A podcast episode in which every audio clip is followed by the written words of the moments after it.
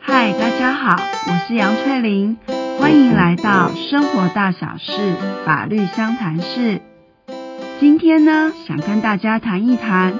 管委会可以罚别人钱吗？以及管委会如果被告了怎么办呢？针对这两个问题呢，我们会分前半段跟后半段来讨论。前半段的部分呢，我们先来讨论管委会可以罚别人钱吗？回想一下上一次呢，我们有提到所谓的管理委员会、管委会，它是经过区分所有权人呢，从住户里面去选出来的，呃，担任委员的一个组织。那它主要的职务是做什么呢？一个呢是去执行区权人的决议事项，以及呢对于整个公寓大厦的管理跟维护。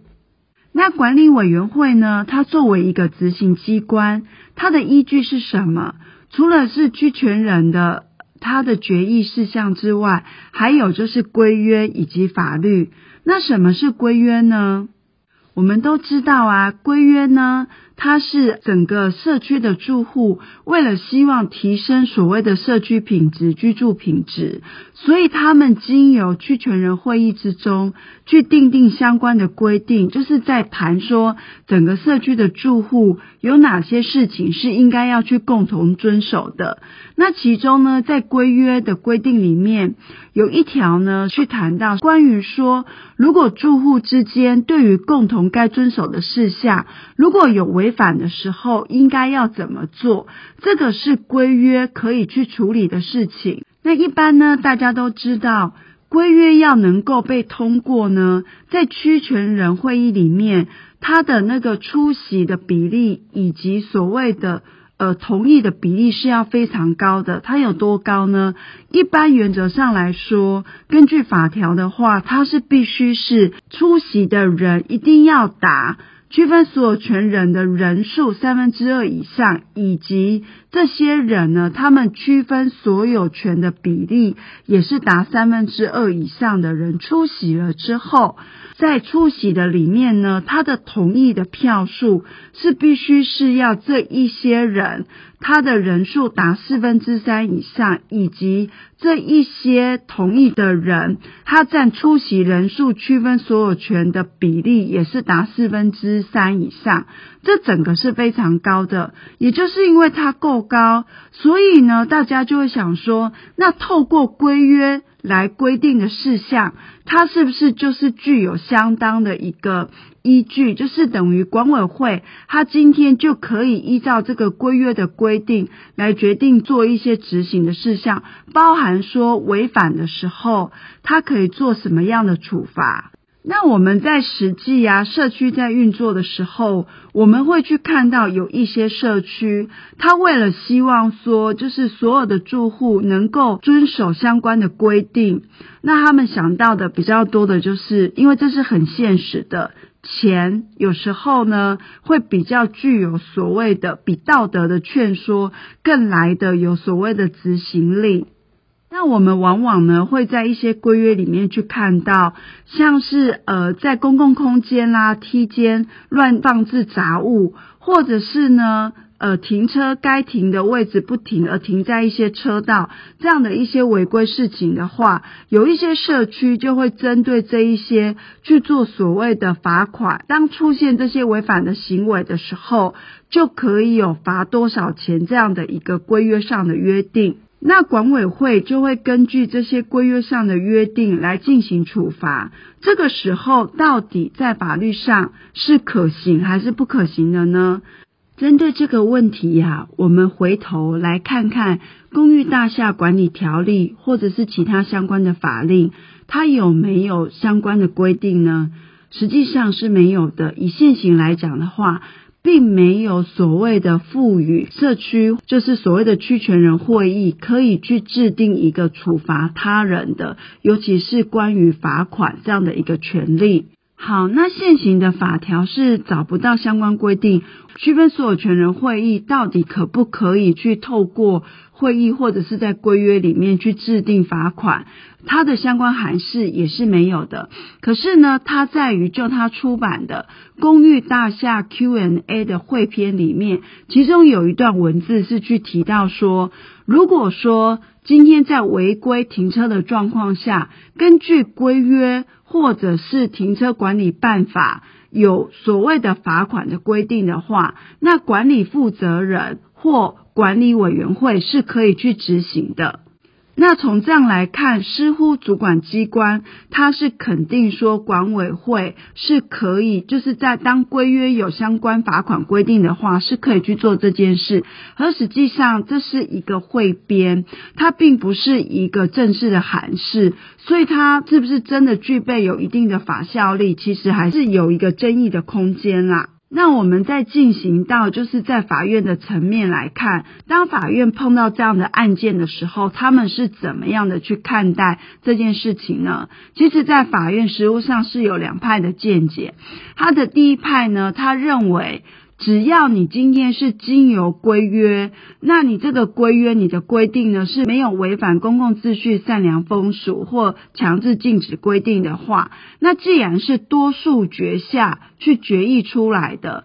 这样的规定，它是可以就是拘束所有的住户，它是有效的。那另外一派呢，他会认为说，这个规定呢，必须是要全体的住户。全部都同意，它才能够产生，就是说拘束所有人的效力。那这时候，如果说只要有一个不同意，即便你是多数决的话，你这样的一个罚款的规定是无效的。那这样对于住户间，如果有一些违反规定的事，到底是要透过规约来制定罚款，还是有其他的路呢？呃，我的建议是。既然呢，现行的法规对于说这样的一个规定并没有很明确的规范，那法院的系统本身也是有两派说法的话，我们就回到所谓的现行的条例里面，到底对于违反规定这件事情，它是怎么处理的？我们就按照现行的法规来进行。就像我在上次的时候有去提到说，它既然叫管委会，就是一个管管理的管。那它对于呢住户之间，如果有一些违反规定的事情，比如说住户呢，他不能够变更用途，就是变更设的用途做其他使用，像把车停在不应该停的地方，像停在车道的地方，或者是。在公共空间，他去放置一些杂物，影响一些通行，就是所谓的逃生通道，会影响到整个安全的这些部分呢。其实，在法条里面都有提到说，当他有这些违反的时候，管委会要做的事情就是先去做制止的动作。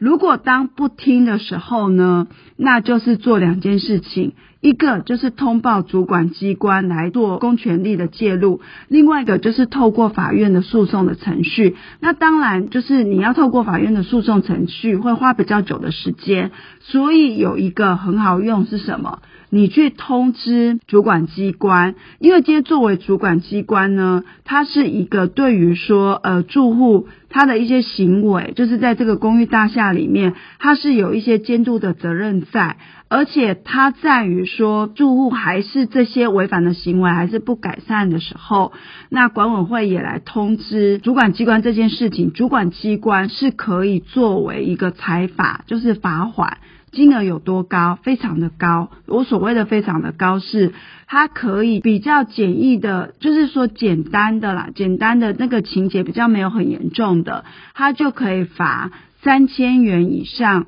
到一万五以下。像比如说制造一些声音嘈杂，违反整个社区的安宁这样子比较小的事情，那如果说今天像他是变更了整个社区的一些使用用途，车子乱停停在车道，或者是在梯间放置杂物影响逃生，这些比较严重的事情，罚得更重，多重？四万块以上到二十万以下。这些金额呢，就算你在规约上定定罚款，也绝对不可能这么高。因为这么高的话，其实就算你今天碰到的法院，他是认同说规约里面是可以有罚款规定的，可是你到这么高的时候，实际上是很有可能会被认定是无效的。那反而你把这件事情交给主管机关来做，它本身是公权力机关，而且也是公寓大厦赋予他有这样的一个裁罚权限，钱这么高，那其实它所产生的就是说，贺主住户之间不要再去做这些违反的行为，效果是会更大的。所以呢，就是建议，呃，在对于住户的违反行为，我们还是在现行法规并没有规定说，透过规约可以去做罚款规定的时候。我们可以走的另外一条路是去通报主管机关，由主管机关来处罚。那通常在金额这么高的状况下，其实是可以达到阻止住户或者是停止住户再继续做一些违反的行为。好，那我们再来进入第二部分，就是关于管委会被告的时候会有哪些状况是我们需要去注意的。那在这边呢，我们先会去提到一个问题是，有的人可能会提出说，管委会当原告或被告，他明明不是一个自然人，也不是像公司一样是一个法人，就是说，管委会并不是一个在法律上被认定是有独立人格的这样的一个人，那他有办法成为当事人吗？这个部分哈，我们回到公寓大厦管理条例里面，它就已经有去讲到，管理委员会是具备有当事人的能力的。那因为呢，管理委员会它本身它是一个非法人的团体，所以就算在法律上赋予它可以当当事，呃，就是说它可以去做被告或原告的时候，它还是必须要有一个自然人来代表他发言嘛。那就是这个自然人呢，就是所谓的主委，因为主委就是对外是可以代表管理委员会的。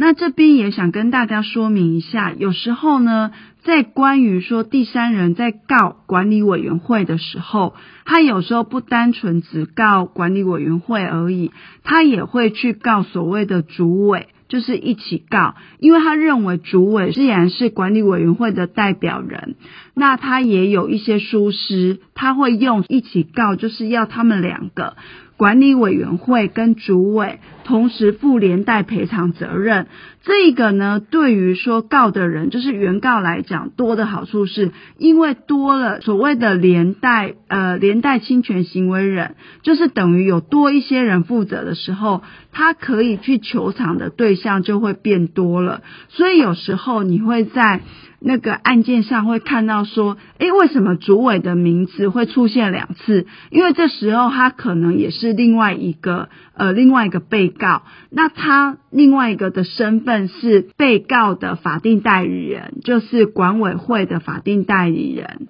那我们今天哦，就以一个就是比较具体的案例来看，说当管理委员会被告的时候，他可能会有产生什么样的事情，就是他要负担的责任范围到哪边。好，今天这样的一个案例是这样的，就是有一个女士。她在雨天的时候呢，她想要去到某一个社区的管理室去做一些办一些事情，可是因为呢，社区前面的那个台阶，它是有所谓的落差，高达好几公分的落差。导致于他因此而摔伤了，然后受伤了，所以他觉得管理委员会在这件事情上是有所疏失的，他并没有把那个所谓的呃落差的部分给处理好，所以他针对这样的事情呢，对管理委员会提起损害赔偿的请求。那像在这种状况下，我们要去看看。管理委员会在这样的一个事件里面，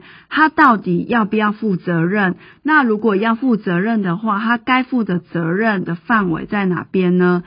因为我们有提到嘛，管理委员会的职权就是关于所谓的公寓大厦的管理跟维护，所以像刚刚提到那个状况，就是是在警卫室前面的一个阶梯的部分有落差，那个部分是属于整个公寓大厦的一个共用的部分，这部分的维护及管理是管理委员会的职责之所在，而且呢，你在这个情形的话，在民法里面有规定。关于土地的所有人，对于在土地上的一个建筑物或者是工作物，它造成了他人有受损的时候，其实是要负赔偿责任的。那什么时候不用负赔偿责任？就是你这样子的相关的措施是没有缺失的，或者是这个第三人他的损害跟这个缺失是没有因果关系。那还有就是，你都已经尽了相当的注意、相当的监督，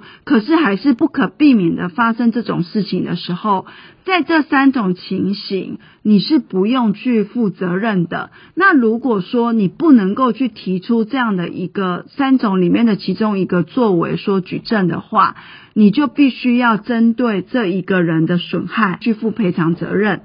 而在这个例子下呢，它确实是警卫室前面，它的那个骑楼的地面是有一段六七公分的落差，而这个部分简而易见，那也是管理委员会他必须该去处理的。但是因为他的不处理，那导致于说这个第三人因此而受伤的话，他确实是要负损害赔偿责任。那他要负的损害赔偿责任，在这个事件里面的话，它的范围是有多大呢？因为所谓的损害赔偿责任，我我们会去谈到的都是所受的损害及所失的利益。那在这个状况下，因为他跌倒了，受伤了嘛，他必须要支出哪些费用？有什么？有医疗费用，还有呢，就是他可能在这段期间的时候。呃，必须要有人的去看顾他，这样的一个看顾费用。那看顾费用这边可以跟大家谈的是，有一些人会说，诶，我看顾的人，我是找我的家人、我的亲人来看顾，那是不是这样子就不能够去求偿的？没有，其实呢，在这个状况下，你当你的家人没有办法顾你的时候，你的状况还是需要请外人来照顾你的。那这笔的看顾费用，它是存在的，所以呢，就算今天是你的家人来照顾你，也可以比照是就是外界的一般的看顾费用的行情去申请。那还有刚刚讲的是说，因为这个伤害事件受的损害嘛，还有一个是他因此在这段期间需要休养，所以他变成说不能够去工作的时候，那这一段期间的损失，就是他工作上所造成的薪资的损失，也是可以在所谓的求偿范围里面。那这边呢，去谈到薪资的损失，也可以跟大家分享是说，一般在看薪资损失的时候。呃，会去提出说你要提出薪资证明嘛？可是像有一些，他就会用所谓的现金的方式去给付。或者呢，他可能用的是所谓的薪资贷，可是薪资贷的部分，也许就会被争执说你这个薪资贷可能是假的，那法院就会去参照说，就是会也会去同时参照他的那个当年度的综合所得税的申报资料来核定。那当然，像在实务上也曾经发生过说。他是真的有工作，可是因为都是以现金的方式去交付，而且他也没有去做申报中所税的一个动作的时候，像法院有时候的认定就会以就是最低的一个劳工最低的薪资，然后去试算。好，那在这边以刚刚的所谓的受伤的例子之外，他还可以请求什么？他还可以请求所谓的精神慰抚金，因为他受伤了。那根据呢法律的规定，针对像身体或者是健康的部分受损，这个部分所造成的即便是非财产上的损害，也是可以请求赔偿的。这个一般来讲，就是我们大家耳熟能详的所谓的精神慰抚金。那这个金额呢，是会去衡量双方之间的整个的状况，再去定出来的。它其实比较没有一个标准的数值，不是像说医疗费用的单据或者是薪资的部分那么的，就是明确。那变成说，有时候真的是一种衡量下去。定定出来的。那在这个状况下呢，我们刚刚讲的，就刚刚的那个跌倒的案子，我们知道说管委会是有责任的。那他该赔偿的范围有这么多的时候，在下一步就要去看看他到底要负的过失的责任呢，是全部都是该这个管委会负呢，还是说对方也可能也要负担部分的责任？那如果以刚刚的那一个的例子来讲的话，今天如果说这个人的跌倒确实是因为说，呃，有一个高低上的落差导致于他摔倒，然后跌倒受伤了，但是呢，也因为他自己本身没有去注意到，比如说跑太快，然后或者是东张西望这些部分，假设是。他是这样的状况下所造成跌倒的，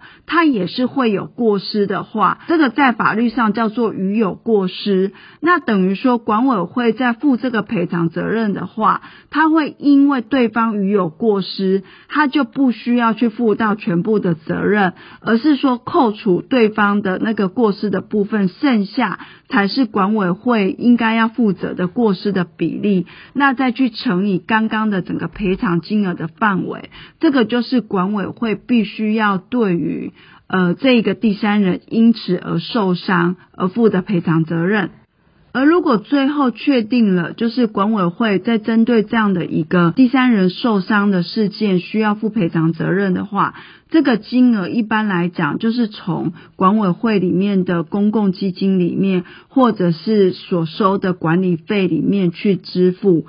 我们来总结一下今天所讲的。前半部的部分呢，我们去提到说，到底呢，管委会他可不可以去根据规约的规定，然后去对第三人做这样的一个罚款的动作呢？我们最后的结论与建议是，既然在现行的法规关于这一块是不明确，而且法院呢，对于这部分的见解也是分歧的状况下。你既然想要达到是透过罚钱，然后来制止他，就是做一些违约的动作、违规的动作的时候，其实你根据现行的条例。你做的就是管委会先制止他，他不听的时候呢，你就去通知主管机关，让主管机关行使公权力，而且他是可以去对于这些违约事项的住户去进行罚款的，金额也是相当的高，是可以达到一定的吓阻作用。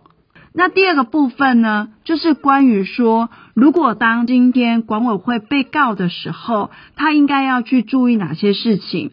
他必须第一步先确认说，他是不是真的是有疏失，而必须对于第三人因此所受的损害，跟他没有去履行他应该尽的，就是对于公寓大厦管理维护他没有做好的话，那这个时候他有疏失了。第二步再来看。他必须要去负担的赔偿范围有多大？其实所谓的赔偿范围有多大，就是这个受伤的这个第三人，他因此而支出的费用，他所受的损害有哪些？像比如说，在这个事件里就有所谓的医疗费用啊、看顾费用。好，第二个再看他的所失利益有什么？什么叫所失利益？他本来该工作的部分，他。因为就是受伤了而停摆了，那这段时间他的薪资的损失及精神慰抚金，因为他今天是身体健康受损了嘛，他就可以针对这个部分去请求所谓的精神慰抚金。我们把进入到说这个第二步，就是把赔偿范围都确认好之后，再来看第三步。就是对方到底有没有过失？如果是与有过失的状况下，那你其实管委会要负的就不会是全责，而是扣除对方的过失之后，再去承担剩下部分。好，这就是今天呢想跟大家谈谈的关于管委会的嗯，可不可以罚人家钱？然后被告了该怎么办？那今天就到这边结束了哦，下次见喽，拜拜。